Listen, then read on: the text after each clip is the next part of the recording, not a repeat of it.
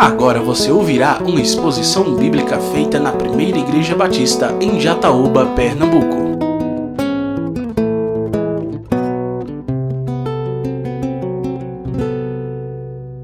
Então vamos ler. Diz assim: As palavras do Mestre, filho de Davi, rei de, em Jerusalém.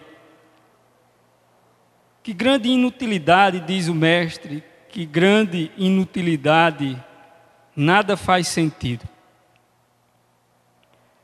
O que o homem ganha com todo o seu trabalho em que tanto se esforça debaixo do sol?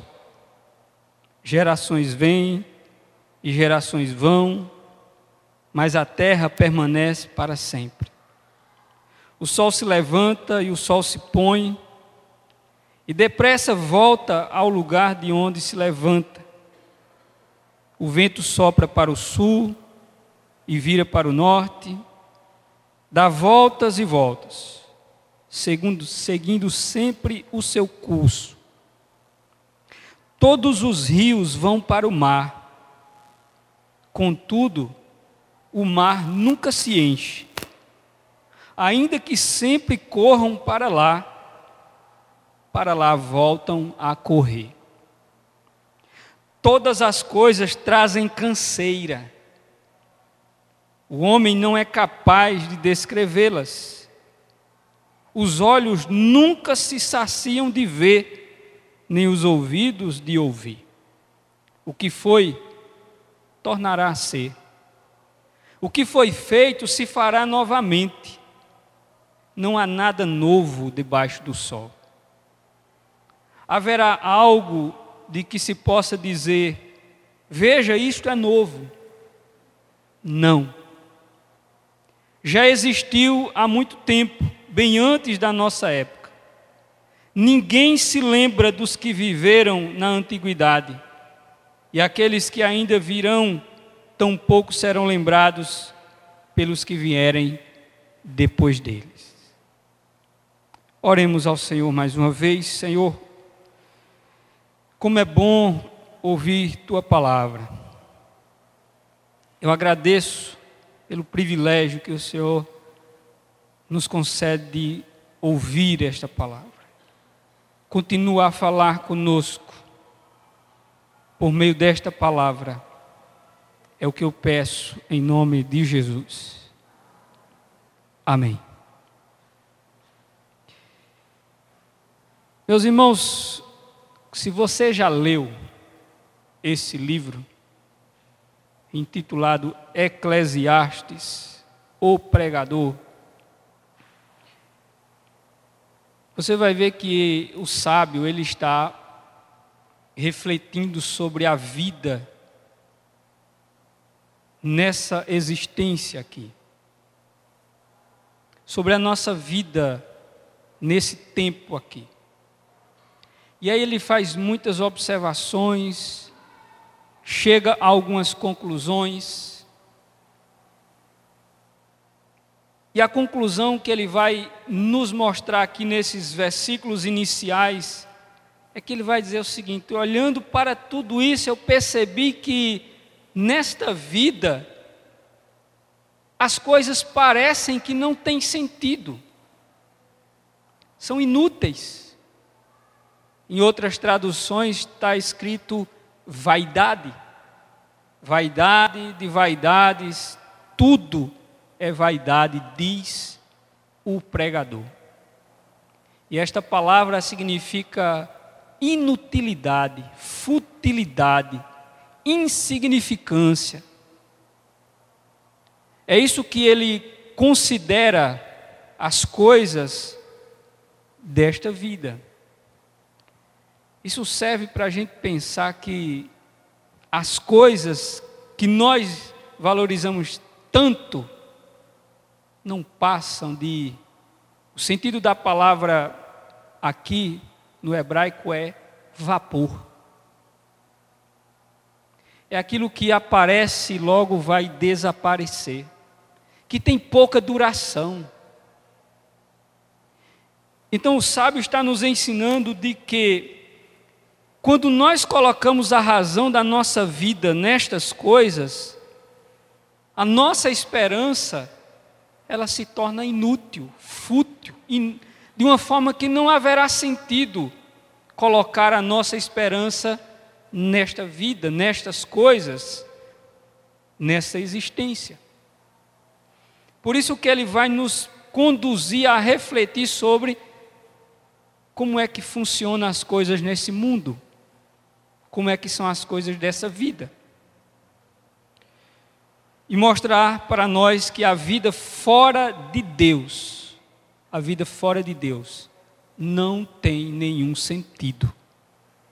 A vida fora de Deus não tem nenhum sentido. E é isso que ele diz que é vaidade. É porque quem pensa que há sentido na vida fora de Deus, ele está sendo conduzido a uma insignificância, a algo sem nenhum sentido, a uma ilusão, e que acabará exatamente naquilo que chamamos de morte.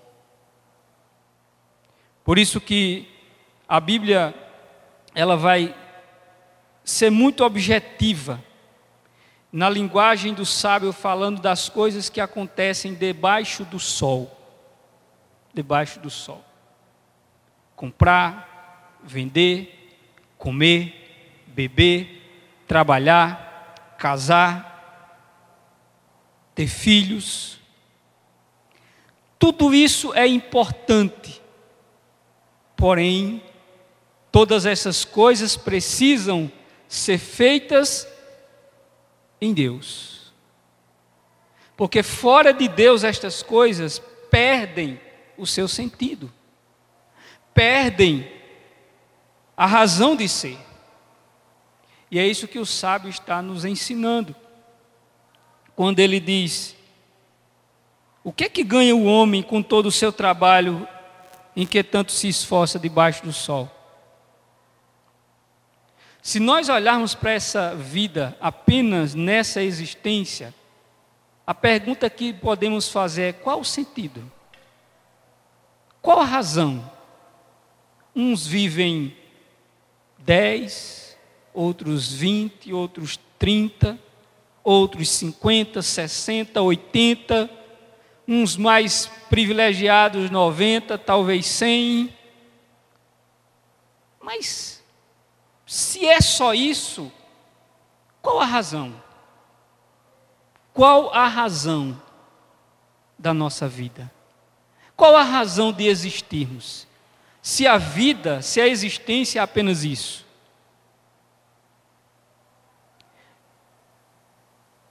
Tem sido essa a grande angústia do ser humano. O grande desespero do ser humano é exatamente esse. Não saber o que será dele depois da morte. As grandes questões da vida do ser humano estão exatamente aí: existe ou não existe vida após a morte? Esta é a grande pergunta que nós nos fazemos. Existe ou não existe? Se existe, como é, como será? Como é que nós viveremos? E aqueles que dizem que não existem, procuram gastar toda a sua energia nessa existência, fazendo tudo o que lhe é possível, porque eles entendem que mais cedo ou mais tarde, tudo isso vai ter um fim. Mas isso traz angústias. Angústias tais que sufocam as pessoas ao ponto de que elas, em seus desesperos existenciais, muitas vezes acabam colocando um ponto final na sua existência porque não encontraram, durante o tempo em que viviam, sentido para a sua vida. E é por isso que eu disse no início, e toda a Escritura vai nos mostrar isso: não há razão, sentido para a vida fora de Deus, não há. Não existe sentido fora de Deus. Quem sou eu? O que é que eu estou fazendo aqui? Para onde eu vou? São perguntas que são feitas há milênios pelo ser humano, nas suas angústias, nos seus desesperos.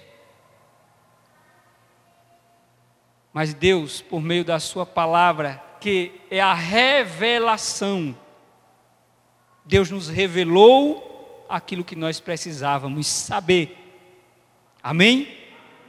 Enquanto que o mundo está angustiado na busca por uma resposta em coisas que ele nunca vai encontrar, Deus nos revelou qual é o sentido da vida, quem somos nós, o que é que nós estamos fazendo aqui e para onde nós vamos. Deus nos revelou.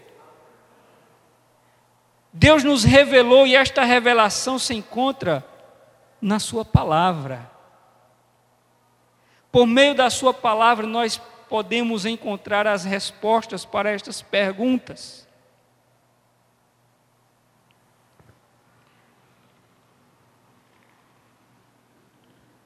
Um certo filósofo da idade moderna, de linha existencialista, um dos mais famosos, chamado Jean-Paul Sartre, ele tinha algumas concepções acerca do que era a vida, do que era a existência. E ele disse que o homem é uma paixão inútil.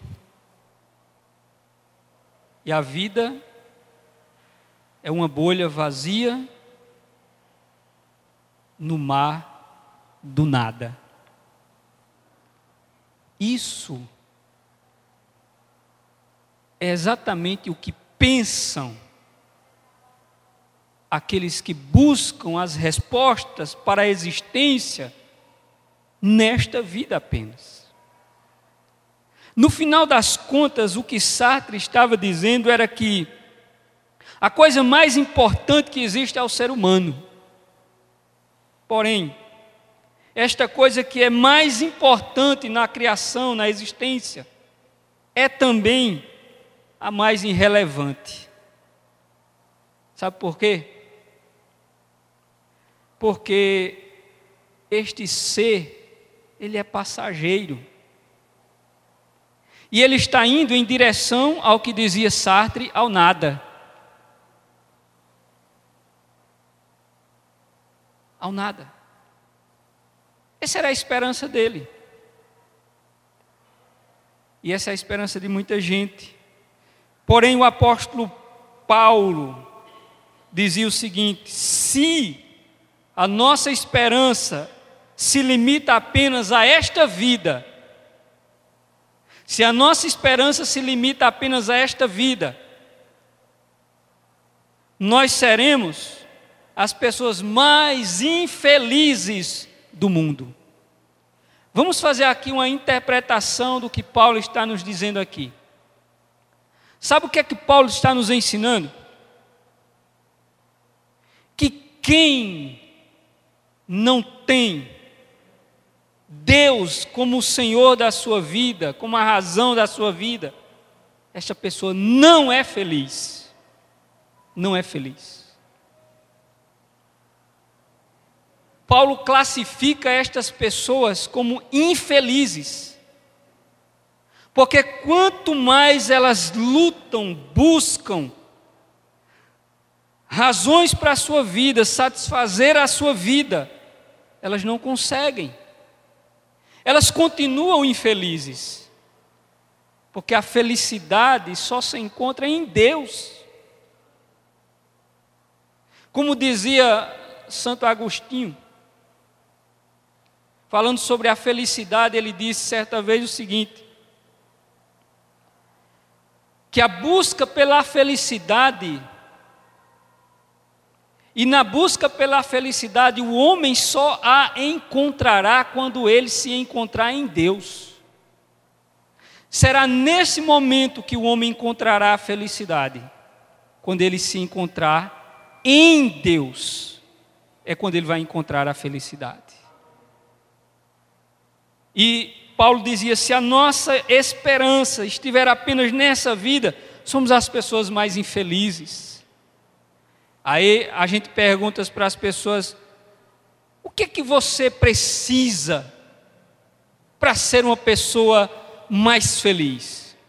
Ou o que é que você precisaria que a sua vida tivesse para que a sua vida fosse uma vida mais feliz? Ah, eu precisaria, se eu tivesse mais dinheiro, eu seria uma pessoa muito feliz. Se eu tivesse um bom emprego, eu seria uma pessoa muito feliz. Se eu tivesse uma família grande, eu seria uma pessoa feliz.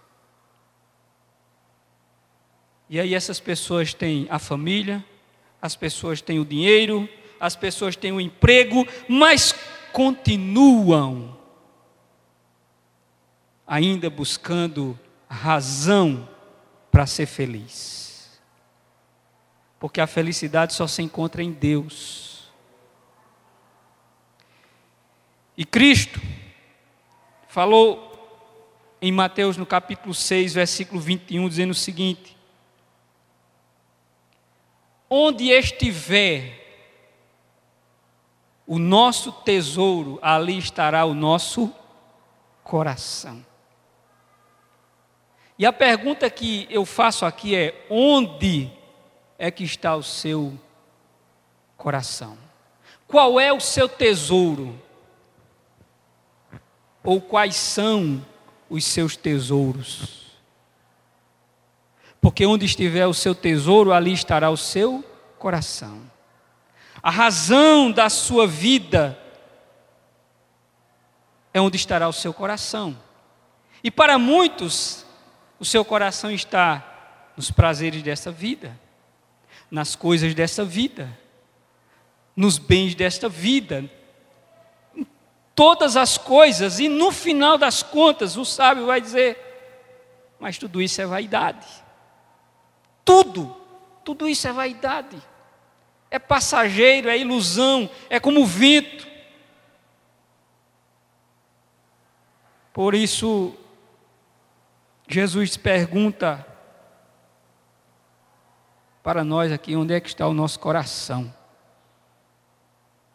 Talvez você diga: Ah, meu coração, não sei. Mas é lá onde está o seu coração. Nas coisas que você considera como sendo as coisas mais importantes da sua vida. Será que é o dinheiro? Será que é os prazeres? Será que são os vícios?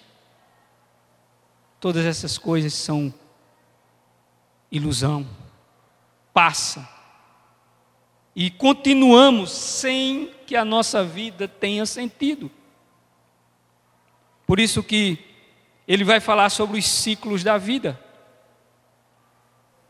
No capítulo 1, verso 4 a 7, ele vai dizer: geração vai, geração vem, mas a terra permanece para sempre. Levanta-se o sol, põe-se o sol, volta ao seu lugar onde de novo nasce. O vento vai para o sul e faz o seu giro para o norte, volve-se, revolve-se na sua carreira e retorna aos seus circuitos. Todos os rios correm para o mar e o mar não se enche.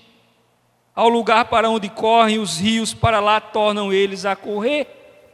O que é que o sábio está olhando? Ele está dizendo: a vida, esse ciclo repetitivo, enfadonho, cansativo. E aí nós vamos perceber que todas essas coisas, segundo os olhos do sábio, eles são canseiras. Uma hora ou outra, isso nos cansa. Perde o sentido, perde o prazer. É por isso que a nossa alegria, a nossa felicidade, o sentido da nossa vida tem que ser transcendente, deve estar além dessas coisas. Por isso, o sábio nos mostra que parece que nada nesse mundo muda. Todos os dias as coisas se repetem. E aí a vida se torna sem graça, angustiante, com esse ciclo repetitivo que termina na morte. E é esse desespero esmagador no ser humano, essa angústia desesperada em não saber o que será da sua vida, dentro desse ciclo que se repete e que no final das contas a única coisa que lhe espera é a morte. E aí ele fica sem saber qual é a razão de tudo isso.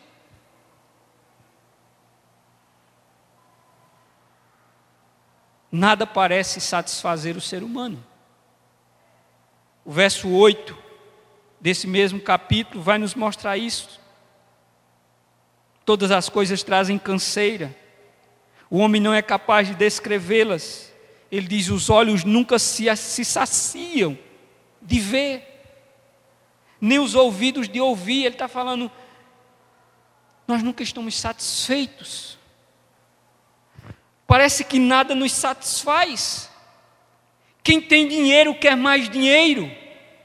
Quem tem sexo quer mais sexo. Quem usa drogas quer mais drogas. Nada satisfaz o ser humano. É isso que o sábio está dizendo.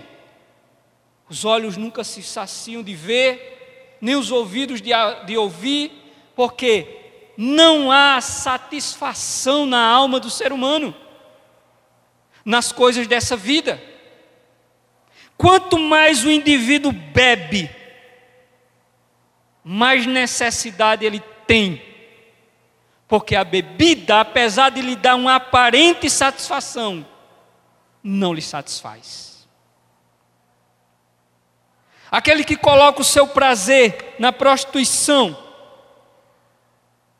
por mais que ele use, não lhe satisfaz. Aqueles que imaginam que o dinheiro suprirá todas as suas necessidades e deixará ele, deixará ele uma pessoa plenamente satisfeita. Mesmo tendo todas as riquezas possíveis, ele ainda não estará satisfeito. Porque só existe uma coisa que nos satisfará, que preencherá todos os espaços da nossa alma é Deus. Somente Deus. O, o Salmo de número 23 nos fala claramente sobre isso. O salmista diz o que? O Senhor é o meu pastor. De nada, de nada eu tenho falta que é que ele está querendo dizer? Deus satisfaz a minha vida plenamente. Todas as minhas necessidades são satisfeitas pelo Senhor. Por isso que ele dizia: O Senhor é o meu pastor, de nada eu tenho falta. Porque, meus irmãos, a plena satisfação só se encontra em Deus. Talvez você anda por aí buscando satisfação, razão para a sua vida, mas você não vai encontrar. Você só vai encontrar quando você se encontrar em Deus. E o salmista no Salmo 1 ele vai dizer: Feliz é o homem que não anda segundo o conselho dos ímpios, nem se detém no caminho dos pecadores, nem se assenta na roda dos escarnecedores. Aí ele vai falar da satisfação quando ele diz assim: Antes, o seu prazer está na lei do Senhor, e na sua lei ele medita de dia e de noite. O nosso prazer está em Deus, na Sua palavra, na Sua presença, que preenche a nossa vida e quando nós estamos cheios de Deus, nós estamos plenamente satisfeitos. Certa vez, Pedro teve esse, essa oportunidade de estar diante de um momento glorioso como esse, aí Pedro disse: Vamos aqui construir três tendas e vamos ficar aqui porque aqui está bom demais. A presença de Deus era, aquele momento ela era visível, não era apenas sentida, ela era visível. E Pedro disse: Nós não vamos sair mais daqui, vamos ficar aqui. Porque a presença de Deus dá sentido à nossa vida, preenche a nossa vida. Por isso o sábio vai nos dizer que parece que não há nada neste mundo que nos satisfaça nessa existência, porque nós só vamos encontrar satisfação em Deus. No verso 9 ao 11, ele vai falar de que não existe nada de novo nesse mundo. É, às vezes a gente olha e diz: esse mundo está perdido, viu? Mas eu gostaria de dizer uma coisa para você. O que estão fazendo hoje, já fizeram ontem, já fizeram há séculos atrás, já fizeram há milênios atrás. A Bíblia diz que o homem ele apenas repete em épocas diferentes, as suas práticas pecaminosas. Ele apenas repete. Por isso que o sábio diz: não há nada novo. O que foi se tornará a ser, o que foi feito será feito novamente, e não há nada novo debaixo do sol. Não há. Se você acha que isso que você está vendo hoje isso é coisa do nosso tempo, não é já existiu no passado. Apenas você está tendo conhecimento nesse tempo agora, mas já existiu. Não existe nada de novo. Nós apenas reproduzimos as mesmas práticas que os seres humanos ao longo dos anos vêm praticando nas suas vidas. Quero concluir dizendo o seguinte: a vida só faz sentido quando Deus faz parte dela. Para o homem não existe nada melhor, dizia Salomão, do que comer, beber e encontrar prazer em seu trabalho. E vi que isso também vem da mão de Deus. E que e quem aproveitou melhor as comidas e os prazeres do que eu, dizia Salomão. Porém, aí ele vai dizer: mas tudo isso era ilusão. Comi de tudo que poderia comer. Fiz tudo que eu queria fazer, mas tudo era ilusão. A vida somente tem sentido para o homem quando ele se colocar nas mãos do Criador e viver segundo a sua vontade. A conclusão do livro é quando ele vai dizer o seguinte: Agora que já se ouviu tudo, aqui está a conclusão: tema a Deus e guarde os seus mandamentos, pois isso é o essencial para o homem, pois Deus trará a julgamento tudo que foi feito, inclusive tudo que está escondido, seja bom ou seja mal. É isso que ele está dizendo. A conclusão é: sabe o que é que você tem que fazer? Ao invés de estar, como ele vai dizer nesse livro em outro momento, correndo atrás do vento. Porque buscar razão para a sua vida neste mundo é correr atrás do vento. Sabe qual é a conclusão do sábio? Tema a Deus e guarde a sua palavra. Porque é isso é a razão da nossa vida. Isto será o sentido da nossa vida.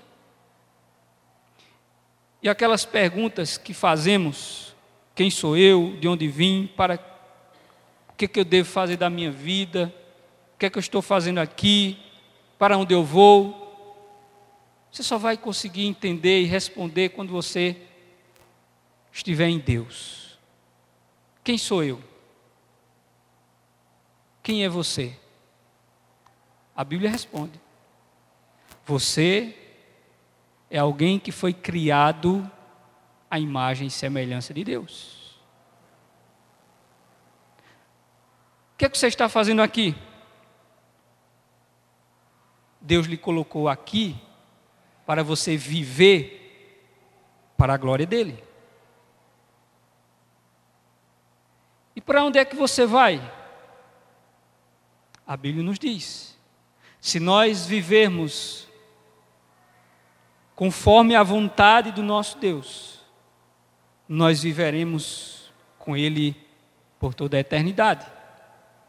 Se nós seguirmos o Seu Filho, indo após Ele, nós viveremos com Ele na eternidade é após Cristo que nós estamos caminhando. E para onde nós estamos indo? Para a vida eterna. Conforme a própria palavra nos diz, que nós estamos caminhando em direção à eternidade. Por isso, precisamos, meus irmãos, ter muito claro em nosso coração que a nossa vida só tem sentido se Deus fizer parte dela, se Deus estiver presente nela. Como disse Jesus: se estiveres em mim e as minhas palavras estiverem em vós, aí sim, nós estaremos vivendo o propósito de Deus. E como ele dizia, porque sem mim vocês não são nada. Mas comigo, vocês são alguma coisa. Por isso que nesta noite, a palavra de Deus para mim e para você é exatamente nos levando a pensar qual é a razão da nossa vida. Não é os nossos filhos, não é a nossa família, não é o nosso trabalho, não são as coisas que nós temos.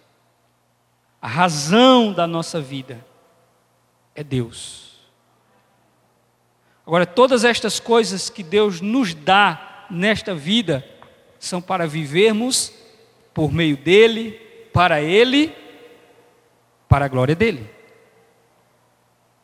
Mas viver essas coisas fora dEle perde todo o sentido. Por isso, Jesus nos chamou para a vida.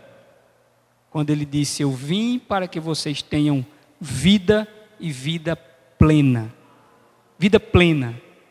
Esta vida que ele nos dá, que quando nós a recebemos, nós observamos que a vida ela está muito além do que está diante dos nossos olhos. Não como pensava os filósofos deste mundo, que a vida está nos dirigindo para o nada e que terminamos a nossa existência e depois o que existe é o nada. Mas na verdade as Escrituras nos dizem que Deus tem reservado para o seu povo um novo céu e uma nova terra. E ele diz: nos quais habita a justiça. E aí Pedro vai dizer: ora, se vocês agora sabem dessas coisas, vocês devem ser pessoas de que maneira? Senão aquelas que vivem exatamente em torno deste sentido, desta razão que é o próprio Deus. E como diz o apóstolo Paulo, quer comendo, quer bebendo, quer fazendo qualquer outra coisa neste mundo, nós devemos fazer para a glória de Deus. Você acabou de ouvir uma exposição da Palavra de Deus feita na Primeira Igreja Batista em Jataúba, Pernambuco. Para ouvir esta e outras mensagens, acesse facebook.com/barra Igreja Batista Jataúba.